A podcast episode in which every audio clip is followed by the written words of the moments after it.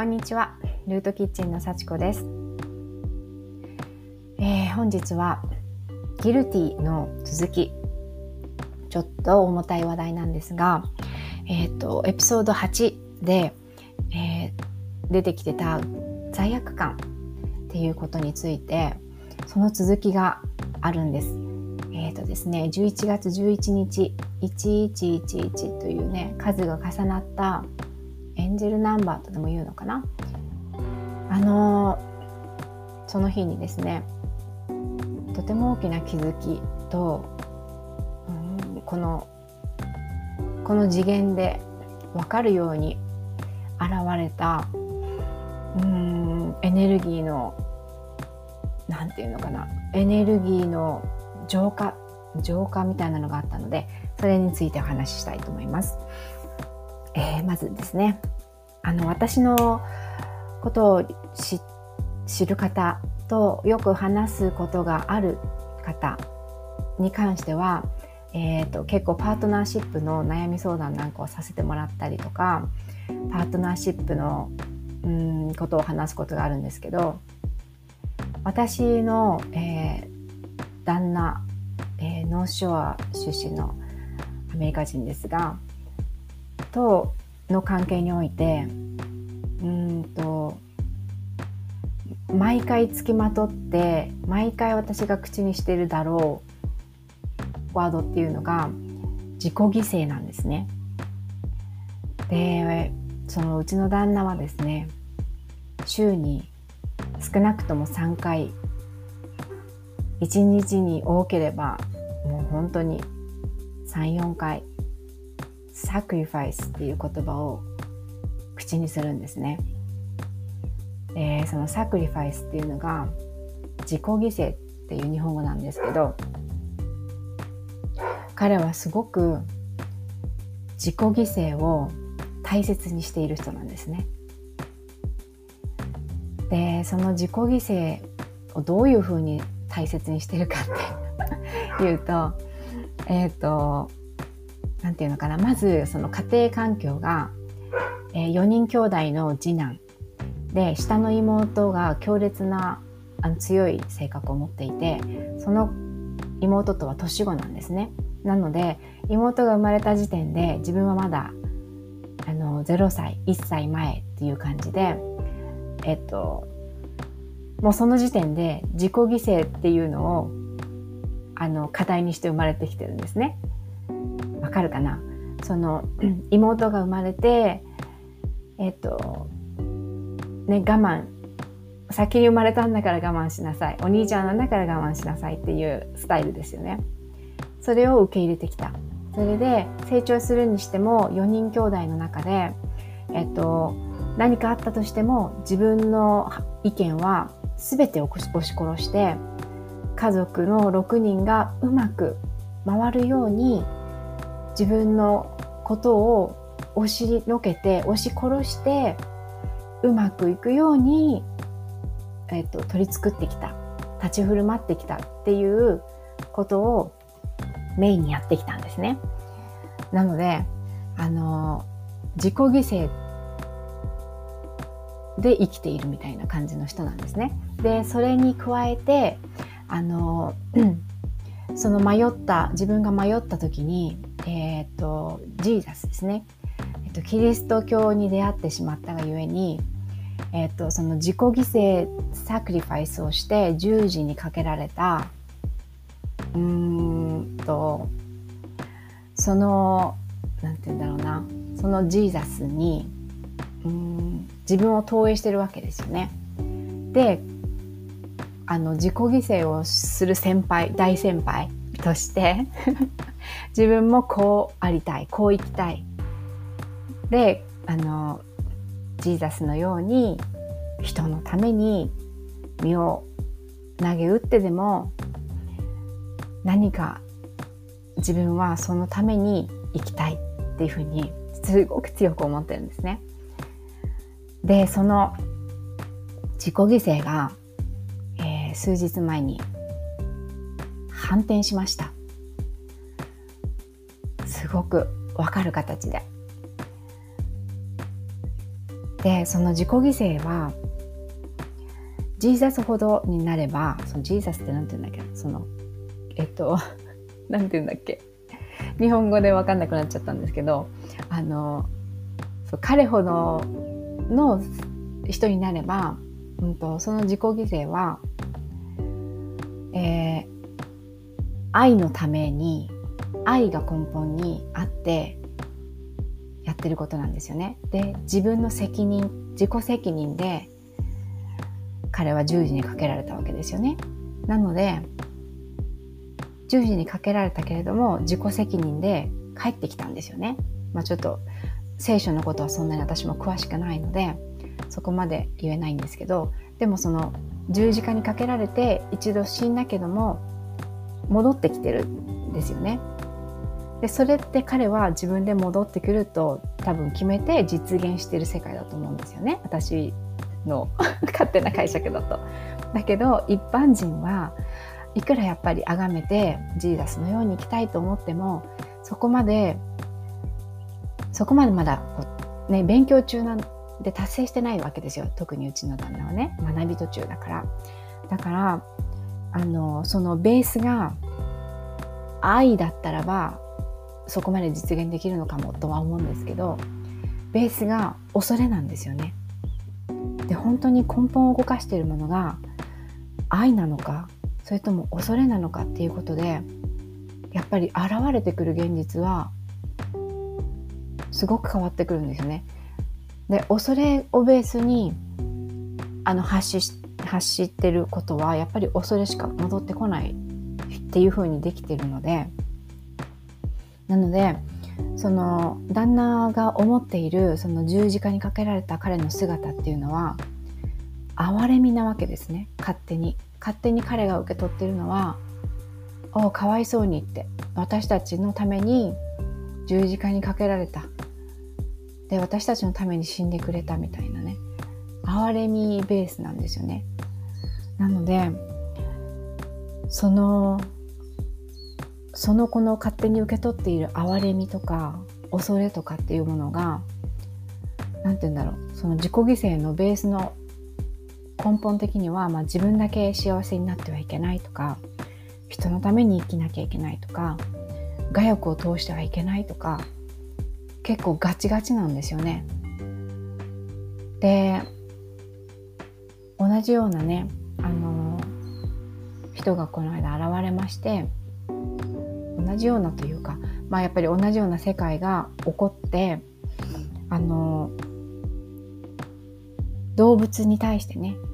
かわいそうとこのままではかわいそうと思っているという人がいてで、まあ、私たちはできることできることをしようと思ってあの行動を起こしたんですね。でその時にそのかわいそうっていううんなんていうのかなそなどうやって説明したらいいかな。あのかわいそうとかその哀れみとか自己犠牲がすごくやっぱり根本にある旦那はやっぱり何もせずにこう見て何もせずにいることができないからすごくこう親身になってあの自分の120%の情報とかアクションとか無理をするわけですよね。まあ彼は無理とは思ってないんですけどとにかくやれることをやるやるっていうふうにそこに注ぎ込むわけですよね。でそのうん何が起こったかって言ったらえっと今朝になって歩けないほど腰にダメージを起きたんですね。歩けなくてもう腰に来てしまって体に反応が来ているって感じなんですよ。でなんかうまく、うん、伝わるかわからないんですけどその自己犠牲がゆえうん人のカルマっていうのかな？お世話をするうん度を超えてしまった時にその見返りとしてなんかやっぱり体とか不調とかに現れると思うんですね。良かれと思ってしたことでもね。うん何が言いたかったんだっけなそうそうだからうんとね動物であれ人であれ子供であれ誰誰もがその状況を乗り越えられるポテンシャルを持ってるって思うんですね。じゃなかったらこの地球にもはやもう存在していないんですよその人は。でその根本的なその信頼がなくていやこの人は何もできなくてかわいそうとかこの動物は私がいないと何もできないとかそのその人ができることを奪い取ってしまった時にその人から学びをその人がね学ぶべき学びを奪い取ってしまったっていう時にそれってその人そのその状況はとっても今辛いかもしれないしなんか見た感じではものすごい辛いことかもしれないけどもその人がそこから学ぶべき何かが必ずあるんですよね。でそれを取って自分が自己犠牲となって何か変わってあげようっていう愛情っていうのはその愛情を超えてもうもはや根本に恐れがあるためのあの過保護なんですよね。で過保護っていうのは実は愛情ではないんですよね。その恐れから来ているものだからあのそうその人の学びを取るっていうこともその人が学ぶべき根性のカルマを自分が身代わりになって自己犠牲で私がやってあげるよって私が癒してあげる私が助けてあげるって思ってしまいがちなんですよねその自己犠牲が強い人はさ。でそれをすると本当に危険なんですよ本当に歩けないほどのダメージを一晩のうちで旦那が今感じているという状況ね。で本当に人のカルマっていうのを受けようとしたら本当に危険なんですよ。それは絶対にしてはいけないこと。でそれをだからちゃんとわからないと学ばないといけないその時期が来てるんだろうなと思って彼がうんうんうんベッドでうなってるんですよ今朝から。うん、で私はあの何て言うんだろうななんかそれを見ていてまあかわいそうっていうふうには私は思わないんですよ。ひどい妻でしょ。私はあ彼がそこから学ぶべきことを学んでほしいなって思っていてそれでその朝中にずっとその哀れな自分をあの一生懸命演じてるんですよ。演じてるんじゃないんですけど本人は。哀れなんですよ。僕は本当に哀れだっていうのを醸し出してるんですよね。だってそれは自己犠牲の人だから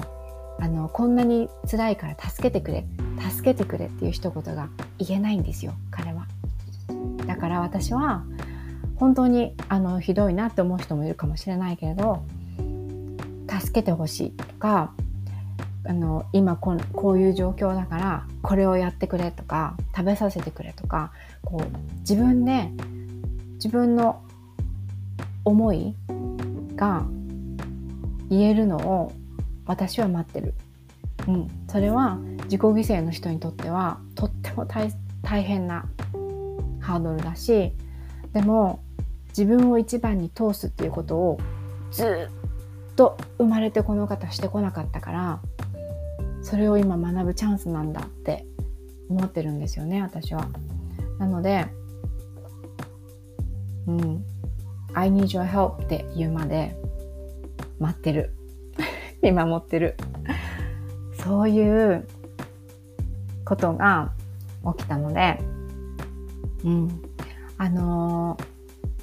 ー、本当にねなんかこの2021年もう本当に終わろうとしているけれどもこの自分の受け持ってきたカルマ自分の生まれ持ってきたうーん思考パターンっていうのかなかなんかうちの旦那だったらまあ自己犠牲自己犠牲をもとに生まれてきたけどそれは彼が、まあ、根性それを乗り越えるかどうかは彼次第だけれどもその課題をうんその状況を作って生まれてきたってことはそれを乗り越えるために